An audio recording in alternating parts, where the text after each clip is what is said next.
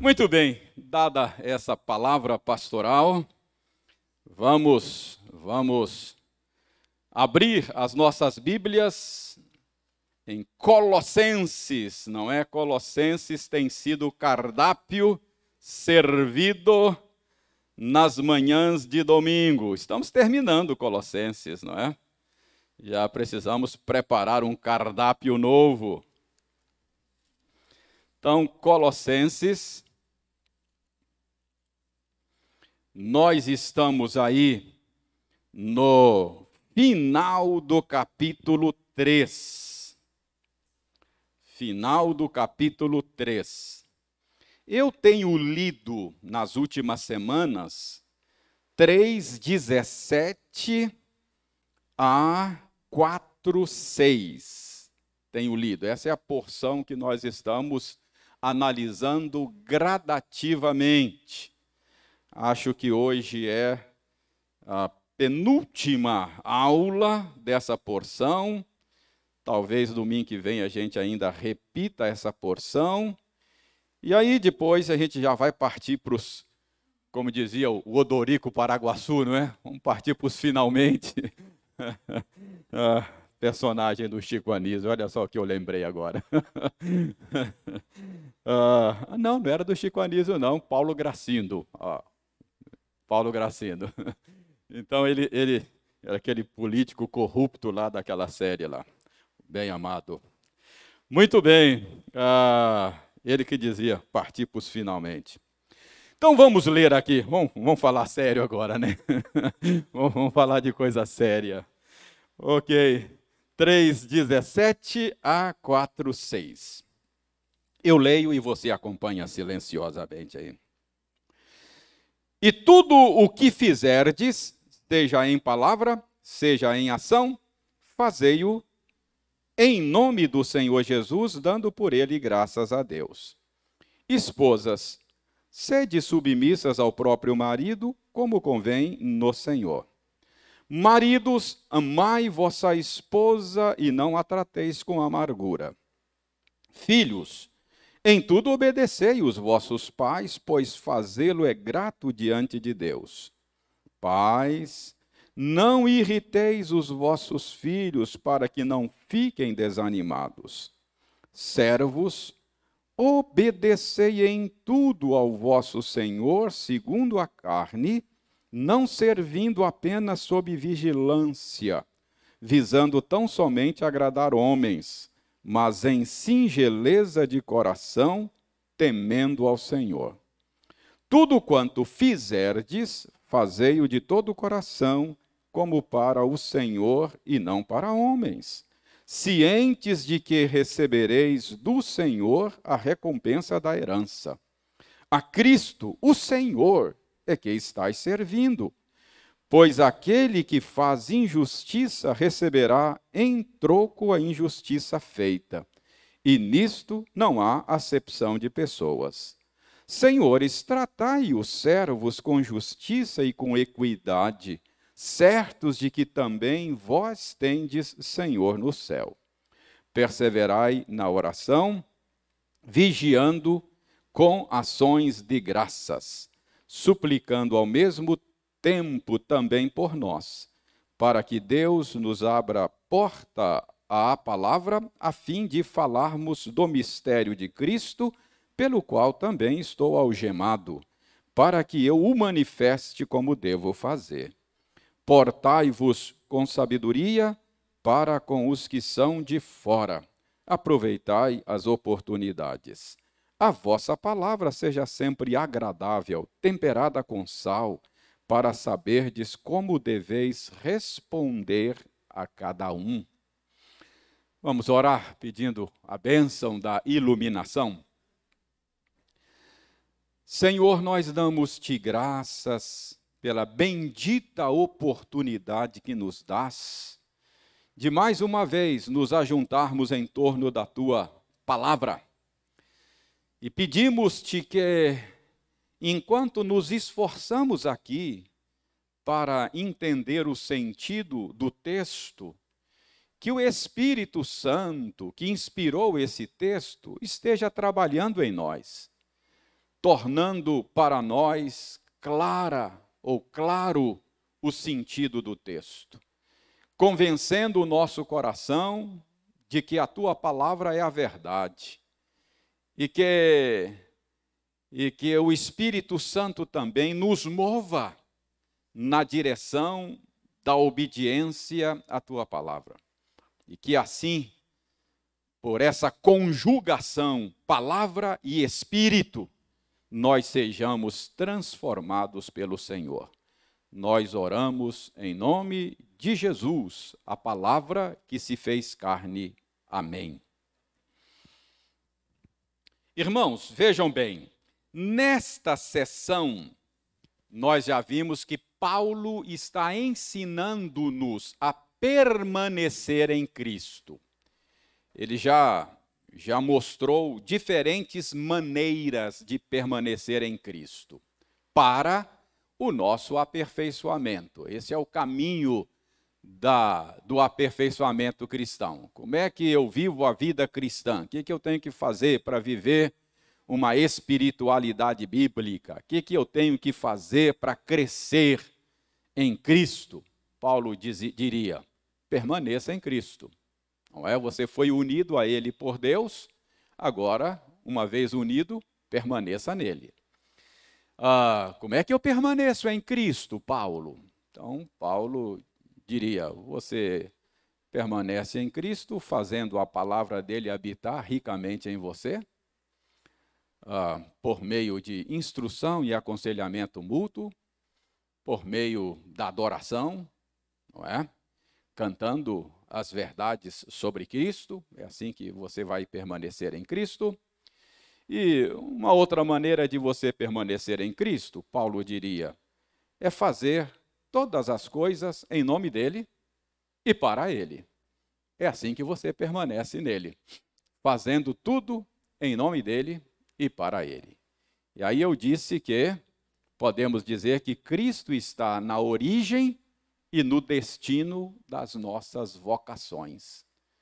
Todos os papéis que nós desempenhamos no mundo deve ser desempenhado em nome dele, como representante dele e para ele, a fim de agradá-lo. Então ele está na origem em nome dele e ele está no destino, é para ele. E aí, nesta sessão, Paulo está destrinchando isto. Paulo passa a mostrar os nossos papéis na família. Ele mostra como é que eu posso ser esposo em nome de Cristo e para Cristo. Já vimos isto. Como é que eu posso ser esposa em nome de Cristo para Cristo? Como é que eu posso ser pai em nome de Cristo e para Cristo. Como é que eu desempenho o meu papel de filho em nome de Cristo e para Cristo? Aí Paulo já explicou isso. Agora, nós estamos olhando para aquele momento em que Paulo chama a atenção nossa para, depois de chamar a atenção para os papéis na família, ele chama atenção para os nossos papéis na sociedade. E aí Paulo usa aqui a relação servo-senhor, escravo e o senhor de escravos, não é? Então, como é que eu posso ser escravo ah, em nome do Senhor e para o Senhor?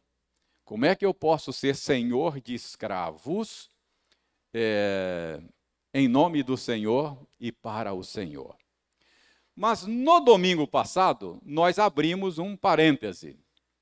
Por quê? É, abrimos um parêntese para entender essa questão da escravidão. Por quê? Eu disse a vocês na semana passada que sempre que a gente lê sobre escravidão na Bíblia, a gente fica se perguntando, não é? Como assim? Ah, os escritores da Bíblia tratam com tanta naturalidade a questão da escravidão.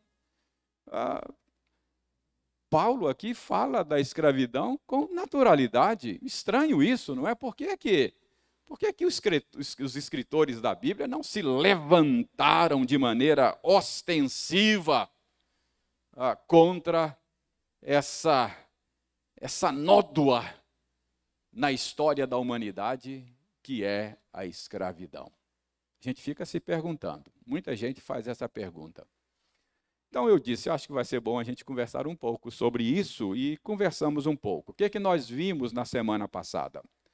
Na semana passada, nós vimos que a primeira coisa que a gente precisa entender é que na, na cultura da época, Israel antigo e mesmo no mundo greco-romano, a escravidão era uma instituição aceitável sem, sem nenhum problema, não é? Era aceitável.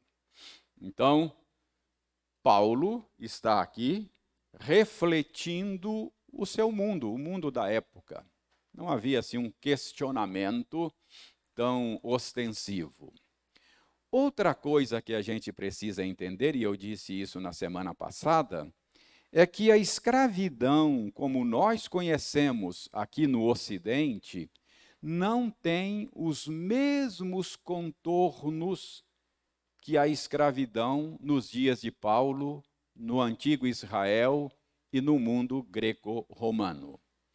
Nós vimos que uh, os contornos da escravidão na cultura em que Paulo vivia, e mesmo no Antigo Testamento, em Israel, no Israel antigo, não era algo tão desumano como nós conhecemos no Ocidente, resultante de sequestro de pessoas lá na África, e trazidas de maneira uh, desumana e vendidas como mão de obra. É, é uma, era uma coisa diferente, não tem os mesmos contornos, e isso eu espero tenha ficado claro, não é? é, na, na, nossa aula de domingo passado. Se você tiver curiosidade sobre esse assunto e não, não assistiu à aula de domingo passado, ela está disponível no YouTube. Vai lá no canal da igreja e você pode assistir a aula de, de domingo passado. Ok? Não vamos repetir aqui aquilo que vimos. Ah, e vimos também na semana passada, quando Paulo dá esta palavra aos servos, aos escravos crentes, Paulo está aqui se dirigindo a escravos que haviam sido alcançados pela graça de Deus. Então, é, ele diz aqui, mostra que esses escravos precisavam servir, é, tendo Cristo como modelo, como representante dele, Cristo é servo, não é? Então, cumprir o seu papel naquela sociedade da época em nome do Senhor e para o Senhor. E aí nós vimos algumas implicações disso para nós hoje. A nossa estrutura social hoje é diferente, não é? A gente não serve mais como escravos naquele, como, como naquela época. Mas isso tem princípios aí que se aplicam a nós. Aí nós vimos que o princípio que se aplica a nós é o seguinte: primeiro, não há nenhuma atividade na sociedade, no mundo chamado secular, que não tenha uma natureza religiosa, que não seja serviço a Deus. Então, nós vimos isso na semana passada. Qualquer que seja a sua vocação, ela não é menos sagrada do que a minha vocação de pastor. É que a gente tem a tendência de achar que as vocações eclesiásticas são as únicas por meio das quais a gente serve a Deus. Então, alguém que quer servir a Deus é, acha que tem que deixar tudo, abandonar tudo e assumir uma vocação eclesiástica. Era assim que o cristianismo medieval pensava. Na Idade Média, quando alguém queria servir a Deus, ele deixava a sua profissão e ia para o convento, não é? ia para o mosteiro, é, ia servir na esfera eclesiástica. Mas a reforma do século XVI, reforma protestante, da qual nós somos descendentes e herdeiros, recuperou a visão bíblica desse assunto. Para a reforma, qualquer vocação é serviço a Deus. Tudo que você, qualquer que seja a sua vocação, o seu trabalho, o seu serviço, você deve fazê-lo em nome de Cristo e para Cristo. Dizem que um sapateiro perguntou para Lutero: Lutero, eu estou querendo servir a Deus, como é que eu faço? Ele esperava que Lutero dissesse a ele: feche a sua sapataria e vai para o mosteiro, vai para o convento, vai viver uma vocação eclesiástica. E ele se decepcionou porque Lutero diz: faça o melhor sapato possível e venda por um preço justo. Você está servindo a Deus. Entendeu? Então, é, qualquer que seja a sua vocação, ah, se você for um metalúrgico, se você for um agente de segurança pública, ah, a sua vocação é sagrada, viu, Fabrício? Você, a sua, a sua vocação não é menos sagrada do que a minha. Estamos ambos servindo a Cristo. Você deve cumprir o seu papel lá, em nome de Cristo e para Cristo antes de servir ao Zema, antes de servir a população do estado de Minas, antes de servir a jurisdição do seu batalhão, você serve a Cristo. Isso tem que estar bem claro na sua cabeça, como, como um, um servidor público cristão. Então, isso muda a maneira de você viver no mundo. Tem que compreender isso. Ah, então, essa é primeira aplicação que nós vimos. A outra aplicação que nós vimos é que isso comunica valor àquilo que você faz, significado àquilo que você faz.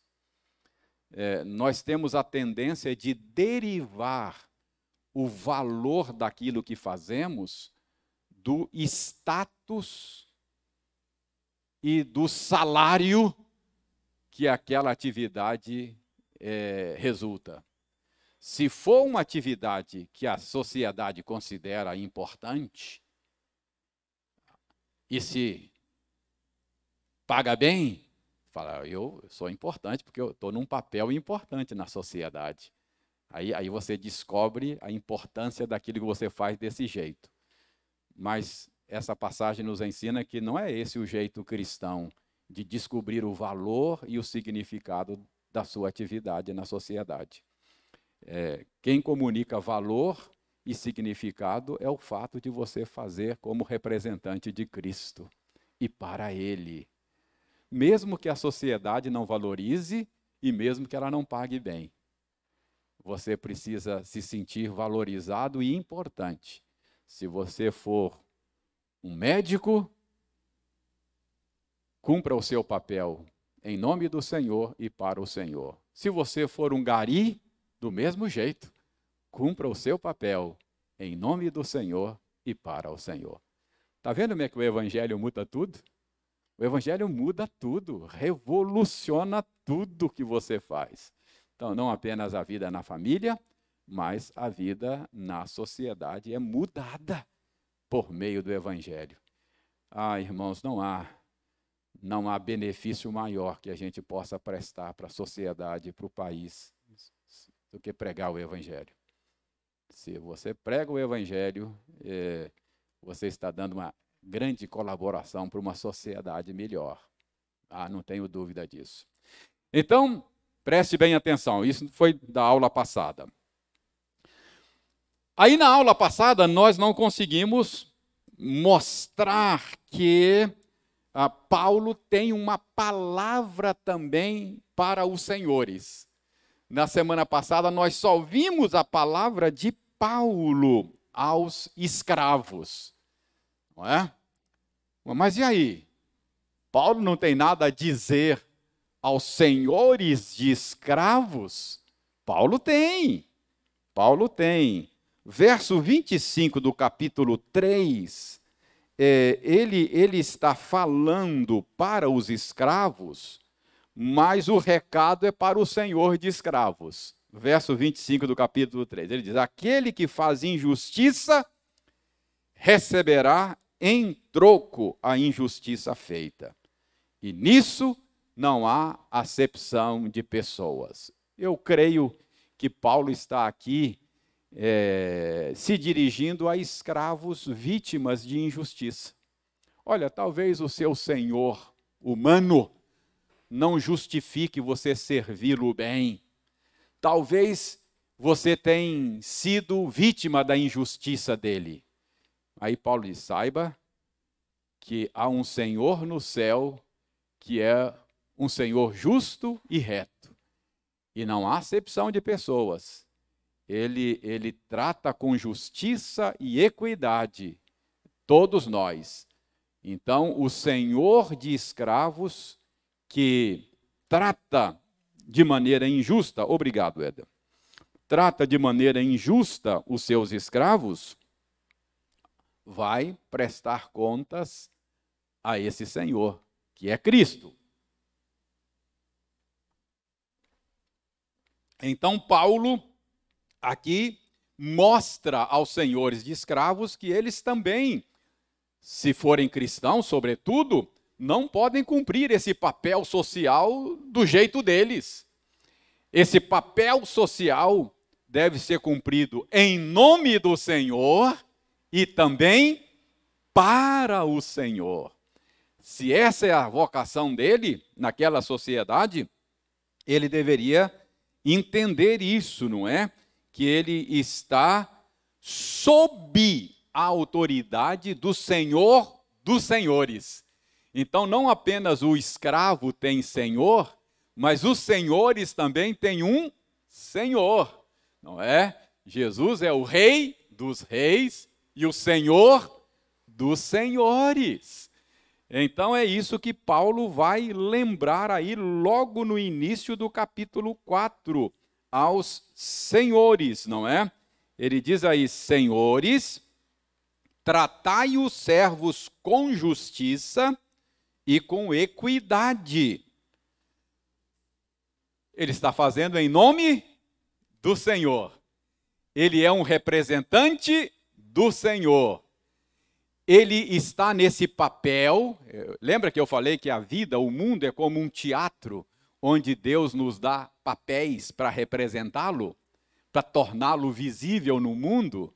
Então, aqueles que estão na posição de autoridade recebeu um papel para representar o único que tem autoridade sobre todos. Então, como é que ele exerce a autoridade dele? Com justiça e equidade. Como é que eu devo exercer a minha autoridade nos meus papéis?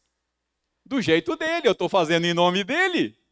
Então eu sou representante dele.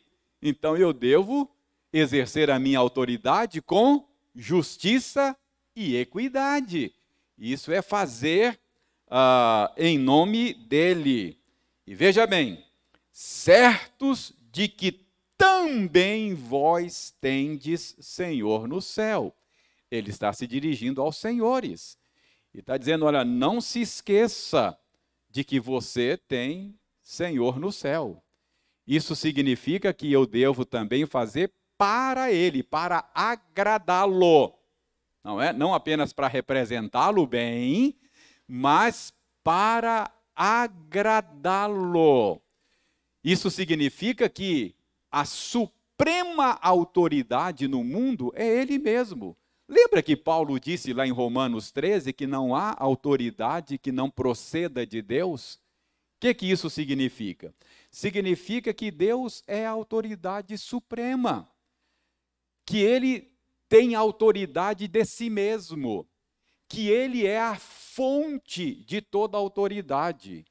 E todas as pessoas que se acham em papéis de autoridade, que se acham em posição de autoridade, é, estão nessa posição por delegação dele. É autoridade delegada, não é? Então isso significa que eu vou prestar contas a, do uso ou do abuso da minha autoridade. Entendeu? Então, por exemplo, Deus me colocou em muitos papéis de autoridade. Não é? Eu exerço autoridade em casa, como marido, eu sou o cabeça. Eu exerço autoridade, ah, hoje não, não tanto, porque os meus filhos já bateram asas, mas sobre os filhos, não é? É eu, eu sou professor no seminário, então eu exerço autoridade na sala de aula, estou em papel de autoridade. É, eu sou pastor de uma igreja local, eu exerço autoridade na igreja local. Então, olha quantos papéis Deus me deu.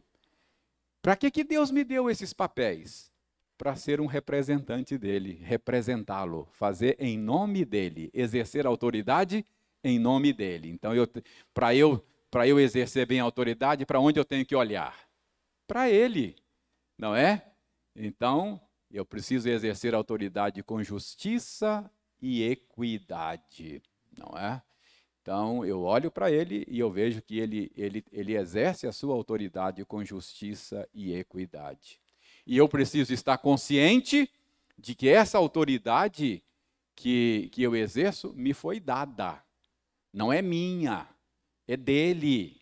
E eu vou prestar contas a ele. Se eu não usar bem esta autoridade, eu vou prestar contas a ele.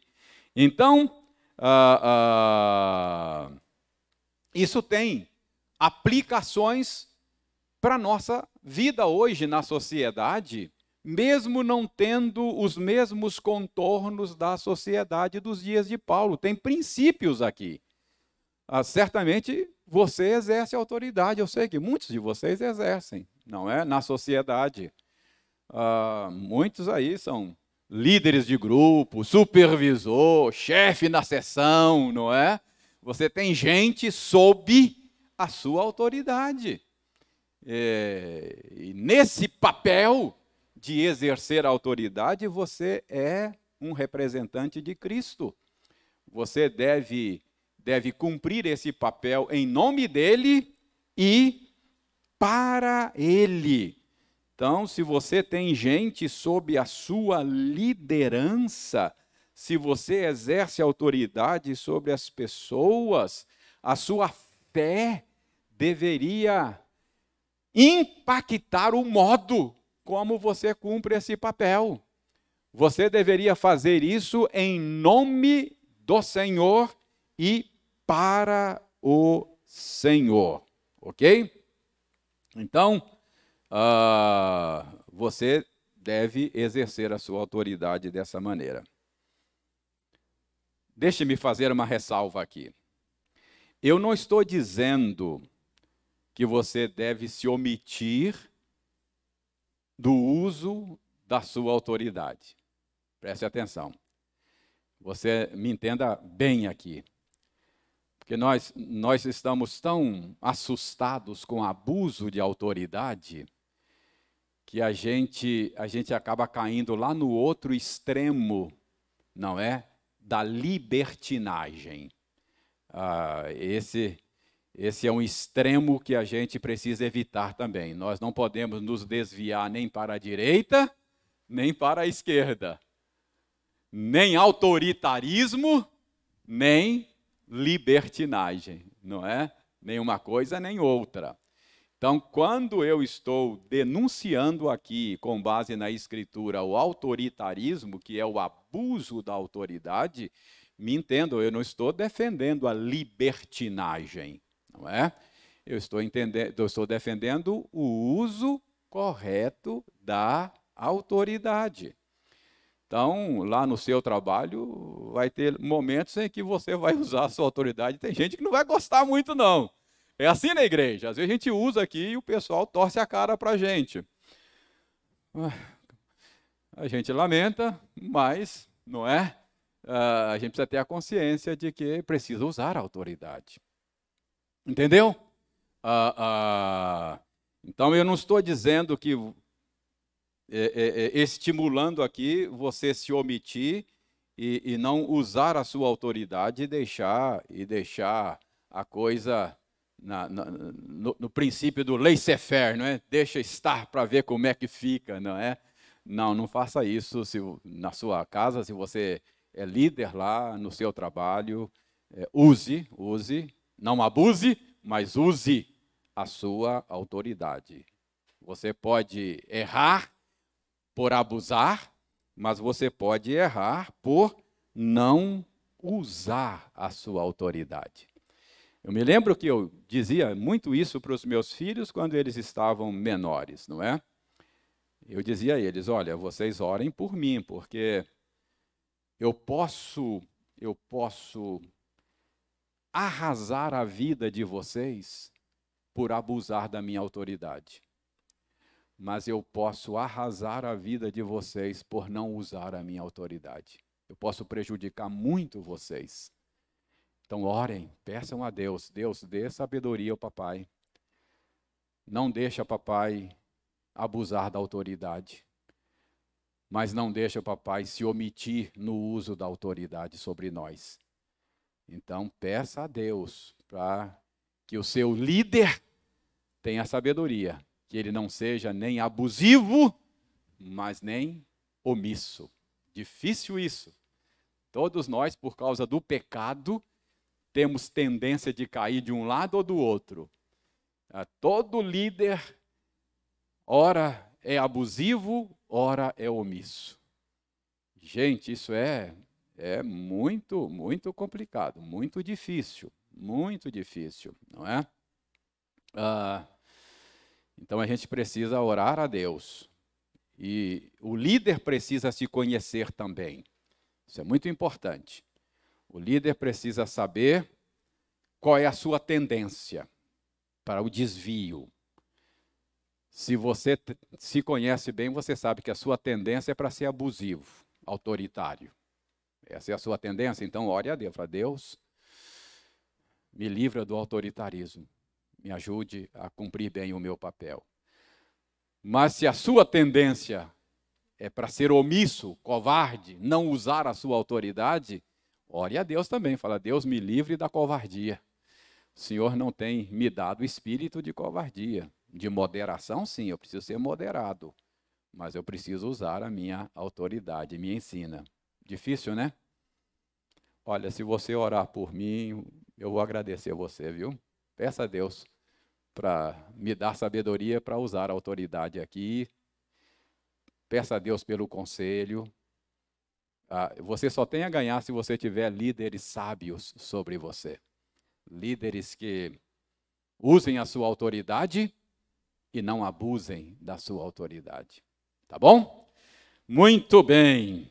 Então, preste bem atenção. Paulo aqui mostra como é que os servos cumprem o papel deles em nome do Senhor e para o Senhor, e ele mostra também como os senhores cumprem o papel deles uh, em nome do Senhor e para o Senhor.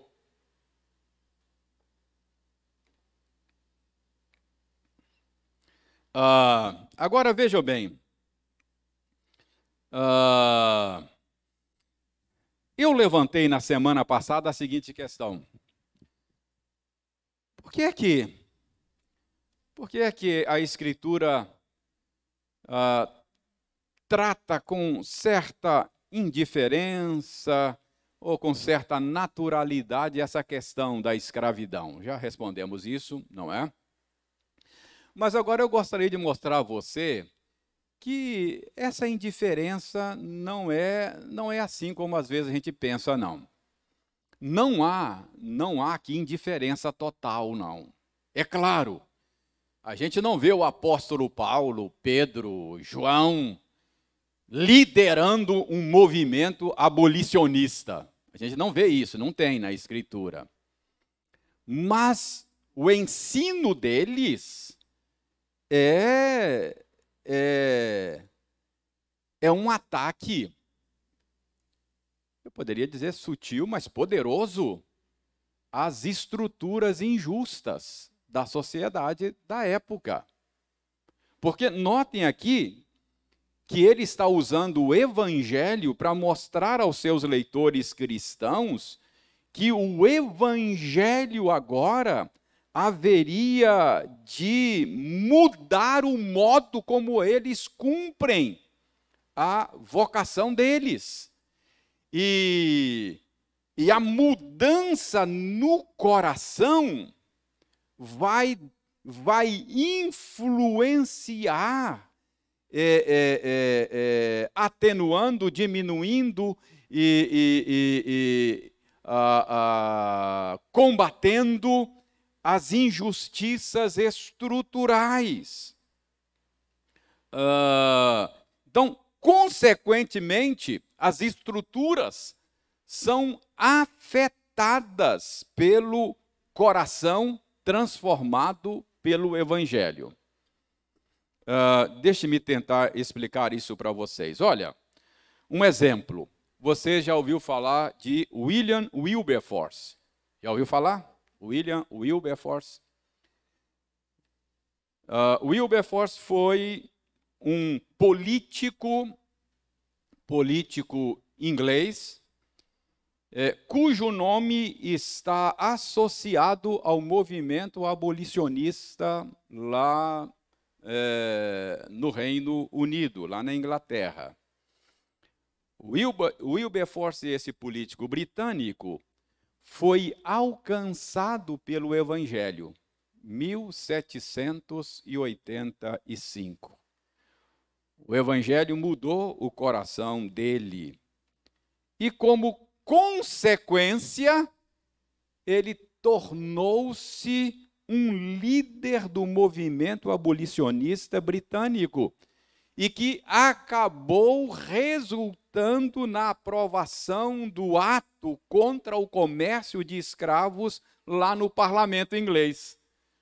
Coração mudou, mente mudou, percebeu a injustiça e, na sua esfera de atuação, era um político, acabou é, liderando um movimento que pôs fim na escravidão na, na Inglaterra. Se você estudar o, o movimento abolicionista no Brasil, você vai descobrir que ele foi grandemente influenciado pelo movimento inglês. Então, olha a repercussão do que aconteceu lá e que começou com o evangelho transformando o coração das pessoas. Então, aqui no Brasil, se você pesquisar, você vai descobrir aí citações de discursos abolicionistas, é, citações de, de, é, é, do movimento inglês. Então, os abolicionistas aqui se inspiraram no movimento inglês. Outro personagem do movimento abolicionista inglês foi John Newton. Já ouviram falar John Newton? Amazing Grace. Já ouviu Amazing Grace? Uh, dizem que Amazing Grace uh, foi inspirado, é, é, ele escreveu Amazing Grace. É, John Newton era, era traficante de escravos. Ele, ele era capitão de navio negreiro e ganhava a vida é, pegando gente sequestrada lá e vendendo aqui, não é? Ah, e o evangelho mudou o coração do John Newton. E ele, e ele então é, se tornou um abolicionista ah, entendeu que não podia continuar ganhando a vida daquela maneira.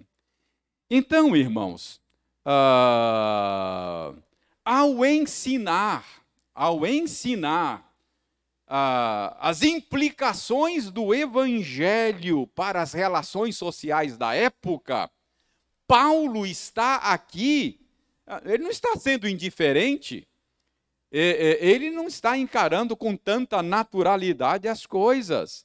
Então, se por um lado eles não lideraram um movimento abolicionista, mas pela pregação do evangelho, eles estavam impactando as estruturas sociais da época. Então, quando Paulo chama aqui, vem cá, irmão, você, você tem escravo, não é? Então, ó, agora lembra de uma coisa. Você é senhor aqui, mas você é escravo também de um outro senhor, tá bom? O jeito que você lida com seus escravos agora tem que mudar. Percebe? É isso que Paulo está fazendo aqui. Uh, então, então é, o que eu estou querendo mostrar para você é que esta indiferença, esta, esta naturalidade é apenas, é apenas aparente. Então a gente percebe aqui que, de fato, é, há um combate às estruturas injustas, não é? Ah, e é assim que o evangelho funciona, né? Não sei se vocês já perceberam, Jesus Cristo mesmo falou que o reino de Deus é como um homem que lança semente lá, aí depois vai dormir, acorda e tal, e, e quando ele assusta, ele não percebe abaixo da terra todo o processo de germinação que está acontecendo e tal, tal. Ele só vê o resultado depois. A planta saiu, falou, opa! Mas enquanto ele está dormindo, ele olha lá no, no, no, lugar que ele jogou a semente, eita, não está acontecendo nada ali. Aí vai dormir, volta no outro dia, olha lá, eita, valeu nada lançar, não está acontecendo nada, não é? Está acontecendo de maneira invisível imperceptível. Calma!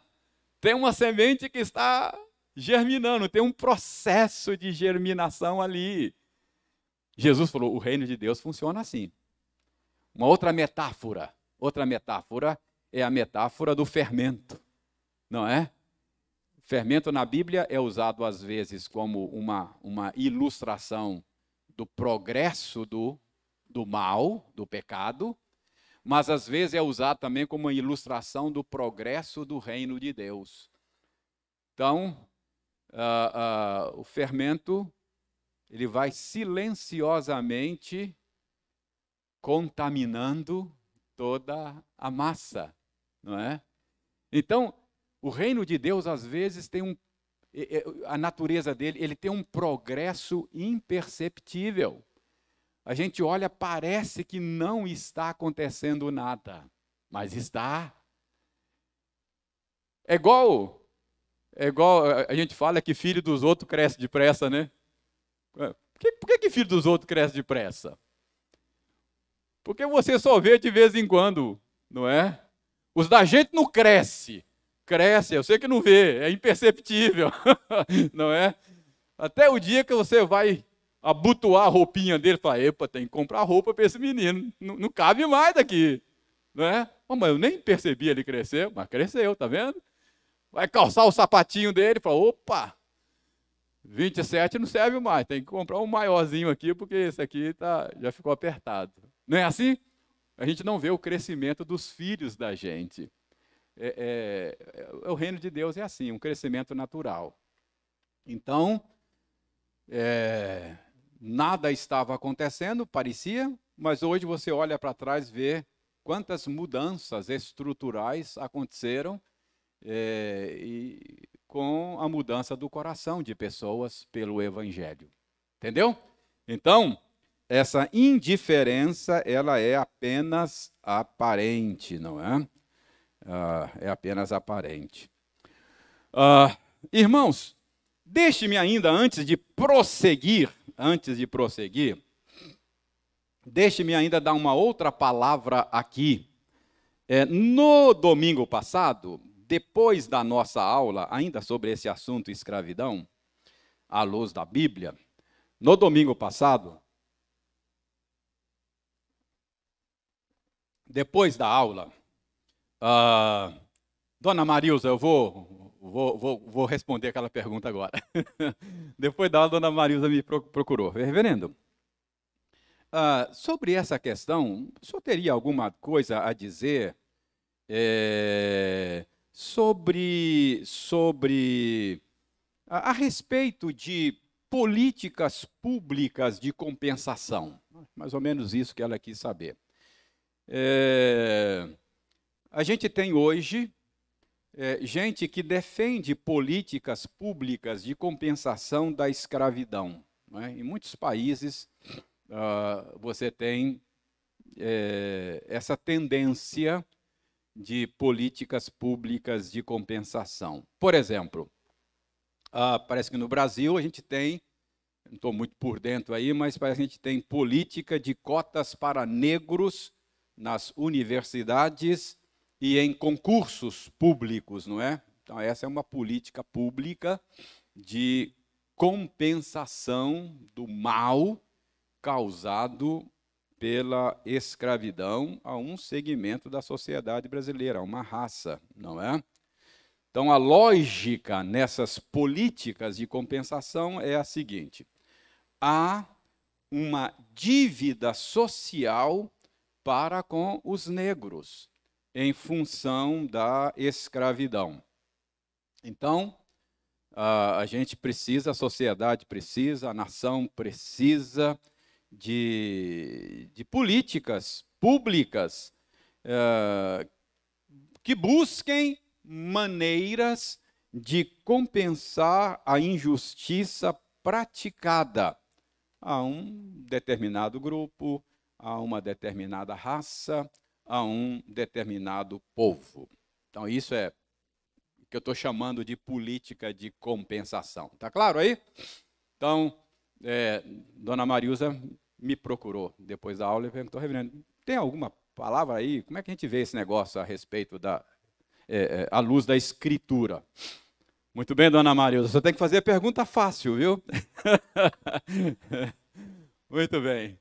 Uh, eu tive pensando, viu, Marilza, nesses dias, de domingo para cá, refletindo sobre isso. Uh, eu creio, eu creio que a gente pode dizer que há base bíblica para a possibilidade de pecados coletivos. Então, quando eu olho para a Bíblia, eu descubro que a Bíblia diz que há pecados individuais e há pecados coletivos, não é? Então, é, você pode falar de pecados de uma nação, de um grupo, pecados de uma igreja local, não é? Então a gente, pecados de uma denominação eclesiástica. Então, é, acho que a base bíblica existem pecados coletivos. Por exemplo, lá em Levítico, pouco tempo eu dei aqui uma série de estudos, aqui não, foi, foi, foi virtualmente, sobre o sistema sacrificial do Antigo Testamento. E eu me lembro que nós vimos que cada vítima é, requerida no sacrifício tinha uma razão de ser, não é? Vítimas mais caras, vítimas mais baratas, dependendo da situação o animal requerido era uma pombinha, uh, dependendo da situação era uma ovelha, dependendo era um touro, não é? E eh, parece que há uma, uma gradação de gravidade, né? Pecados mais graves, menos graves. Mas lá em Levítico, depois podem ver lá, capítulo 4, você vai descobrir lá em Levítico. É, a gente percebe que se uma pessoa do povo pecar, então um determinado animal tinha que ser oferecido. Se o príncipe pecar, aí era um animal mais caro. Se o sacerdote pecar, aí era um animal.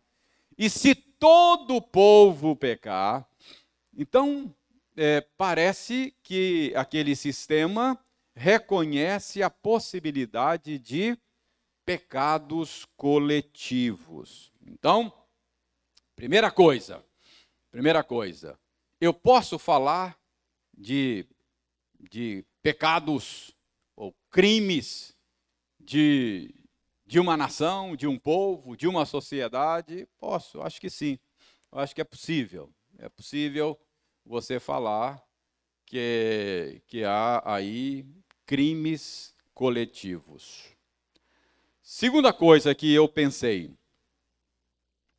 a Bíblia, a Bíblia prevê a possibilidade de reparação, de restituição, de compensação. Eu acho que sim, eu acho que é bíblico. Você, você vai encontrar na Bíblia, tanto no, no Antigo Testamento como no Novo Testamento, esse, esse conceito de uh, restituição como um conceito de justiça, uma maneira de fazer justiça, de reparar, não é? Uh, por exemplo, uh, dê uma olhada, Êxodo, Êxodo 22, quer ver? Êxodo 22. Êxodo 22, deixe-me localizar aqui, e a gente que a gente lê aqui. Êxodo 22. Veja bem o verso 1. Se alguém furtar boi ou ovelha e o abater ou vender, por um boi pagará cinco bois, e quatro ovelhas por uma ovelha, não é? Ah, Verso 3: Se, porém, já havia sol quando tal se deu, quem o feriu será culpado do sangue nesse caso. Lad... Nesse caso, o ladrão fará restituição total. Se não tiver com que pagar, será vendido por seu furto. O que eu quero mostrar aqui é que na Escritura a gente percebe que restituição é uma maneira, é uma forma de fazer justiça. Então, se houve uma injustiça, você pode reparar a injustiça por meio da restituição, por meio da compensação. Você vai encontrar isso aí na, na Escritura, não é? Ah, verso 14 tem aí ainda em, em Êxodo 22, ok? Ah, você vai ver ah, em Levítico situações em que uma propriedade roubada é restaurada, não é? Com mais um quinto adicionado ao valor, aí o sujeito tinha que dar o valor da propriedade, mais um quinto daquele valor. Uh, então, restituição é uma forma de corrigir injustiça, segundo a Escritura. Quem não se lembra do caso do Zaqueu? Lembra do Zaqueu? Não é? Zaqueu se dispõe a reparar injustiça praticada com restituição. Ele diz: Olha, se em alguma coisa eu defraudei alguém, quero restituir quatro vezes mais, não é? Então, é, acho que a gente pode dizer isso aí. Ah, a Bíblia reconhece a possibilidade de pecados coletivos. Então, é possível que uma nação tenha cometido injustiça e pecado contra um determinado povo, uma determinada raça. Isso é possível. Uh, e é possível reparar injustiça por meio de restituição. Tá? É possível. Acho que a Bíblia reconhece as duas coisas, possibilidade de pecados coletivos e a, e a restituição como um mecanismo de fazer justiça, não é? Então a pergunta é: dita essas coisas, é, a gente pode reconhecer que é possível que é possível que povos aqui do Ocidente, povos americanos aqui, tanto no norte quanto no sul, uh, e europeus, não é? Tenham cometido injustiça contra povos africanos? Acho que sim, é possível. É possível, não é? É possível que isso tenha, tenha sido cometido. É, a restituição é uma maneira de corrigir uma injustiça histórica. Compensação histórica é uma das maneiras de compensar uma injustiça histórica? Oi.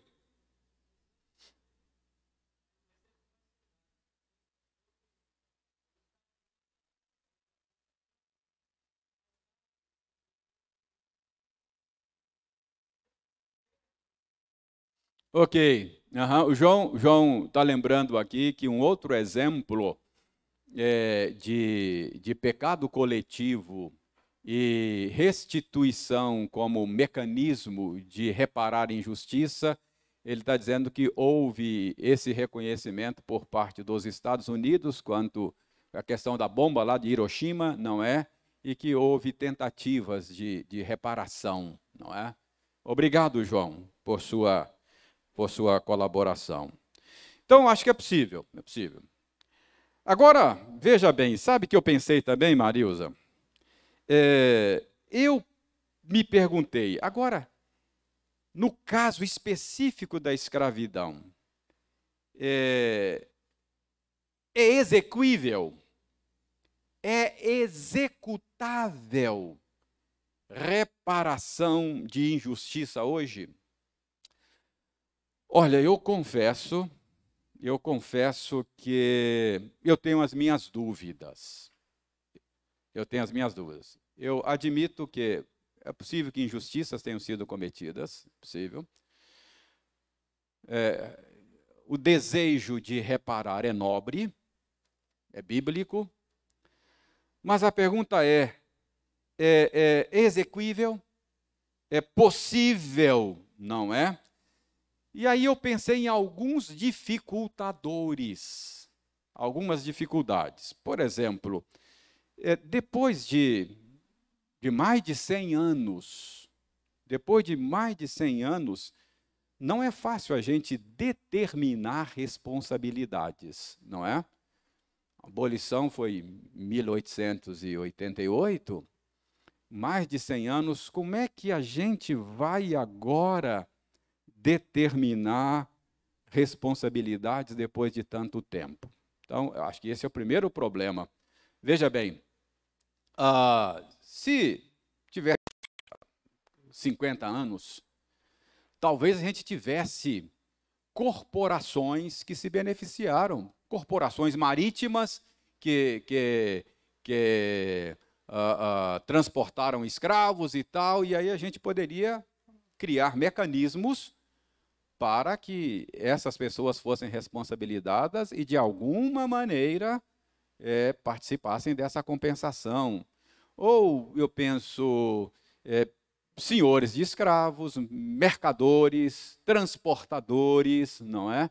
Então, eu acho que a distância temporal dificulta a apuração de responsabilidades. Minha opinião, eu acho que esse é um dificultador, não é? Além disso, eu pensei o seguinte, Marilza, que há um complicador no nosso caso brasileiro, há um complicador. O Brasil é uma miscigenação total, não é? Todos nós somos descendentes de europeus, índios e negros africanos. A minha avó materna é, era negra, negra. O nome dela era Joaquina e a gente chamava de vó negra por causa da cor da pele. Negra, negra. É... A pergunta é: eu, neto da dona Joaquina, sou opressor ou oprimido? Como é que eu defino isso? Não é? Eu sou opressor ou oprimido? Não sei. Ah. Mais difícil, não é?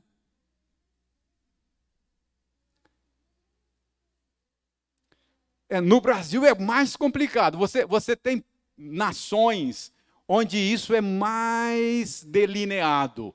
Mas aqui, minha filha, nós somos, nós somos um liquidificador de raça que um mix que não dá para definir quem é quem não.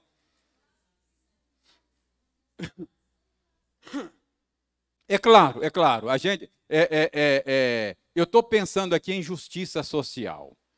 Mas essas coisas, a cura é no coração.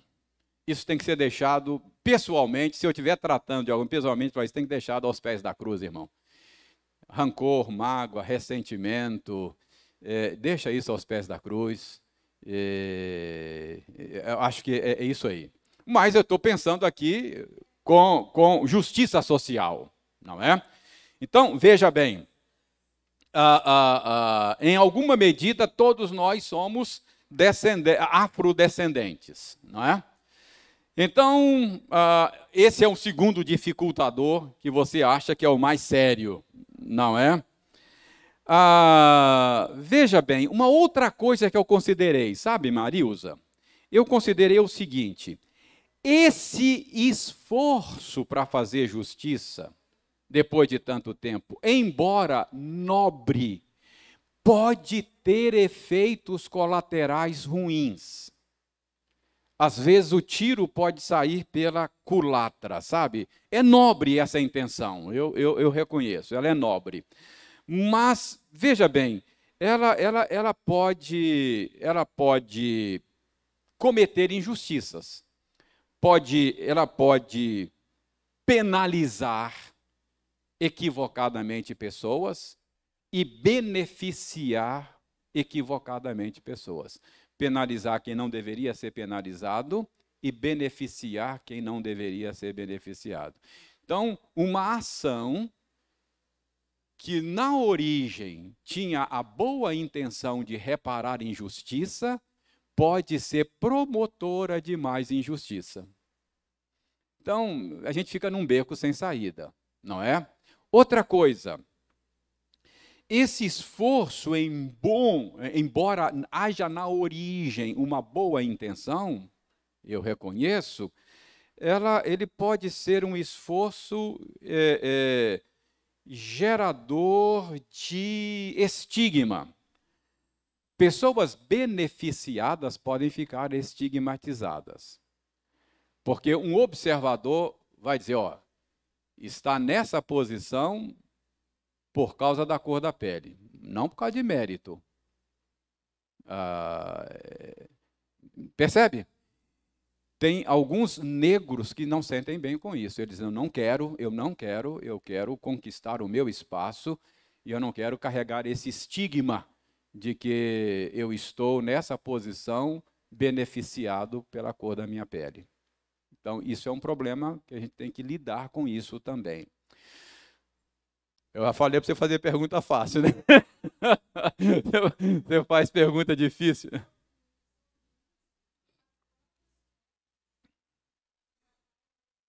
Não é isso que eu estou dizendo. Qualquer que seja a, a política, o beneficiado eh, pode carregar um estigma.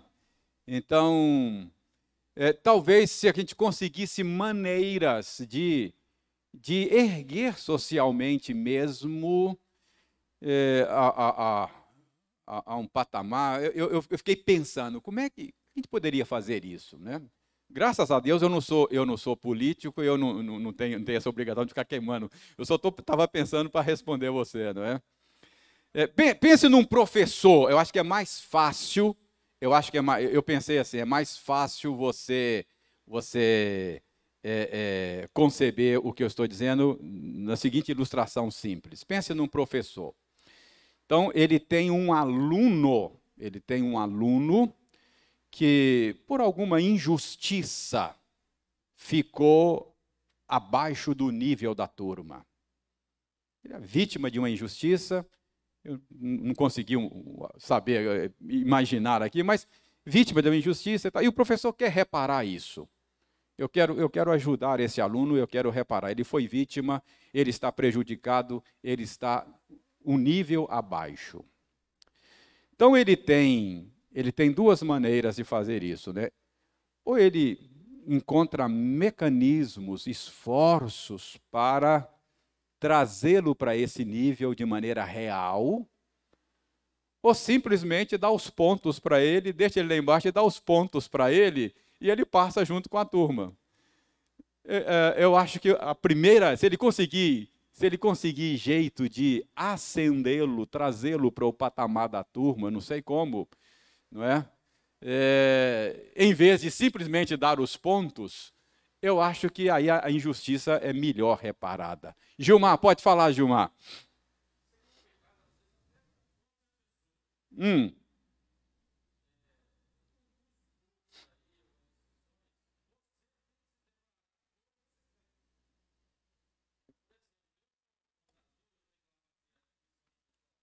Sim.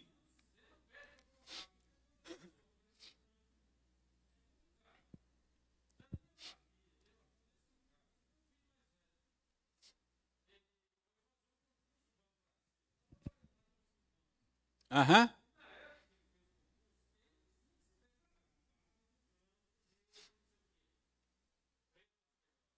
Aham. Aham.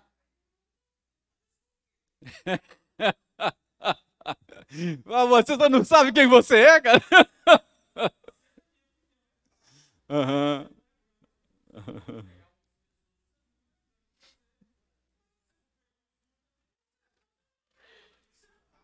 Aham.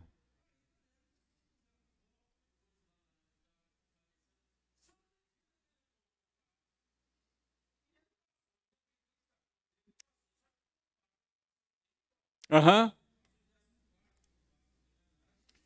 Injustiça reparada.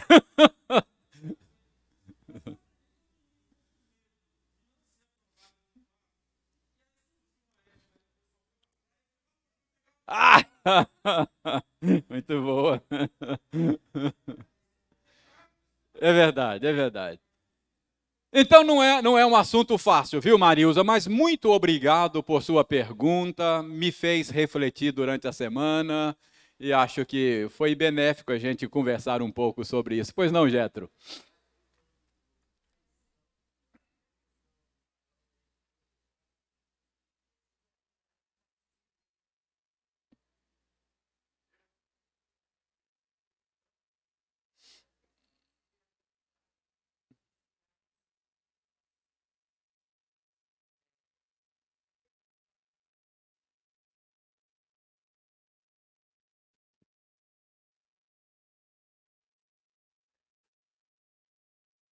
Sim. Uhum.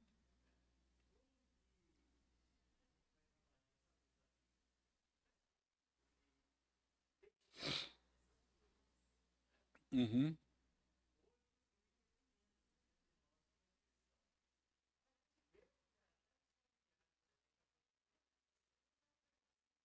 Aham. É verdade.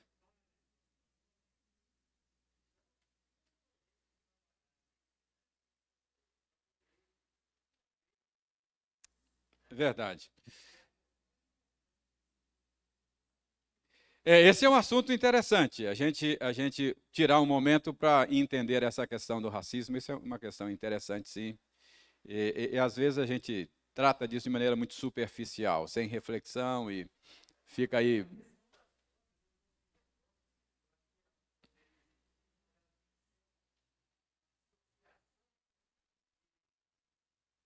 De fatores. Aham. Sim.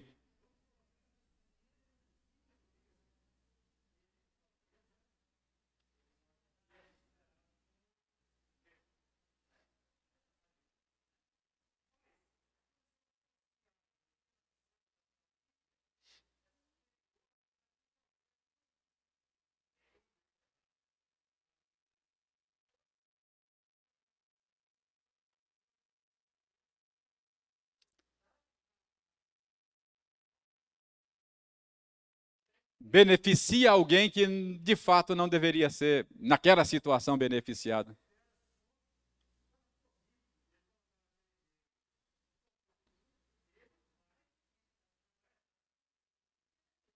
Aham.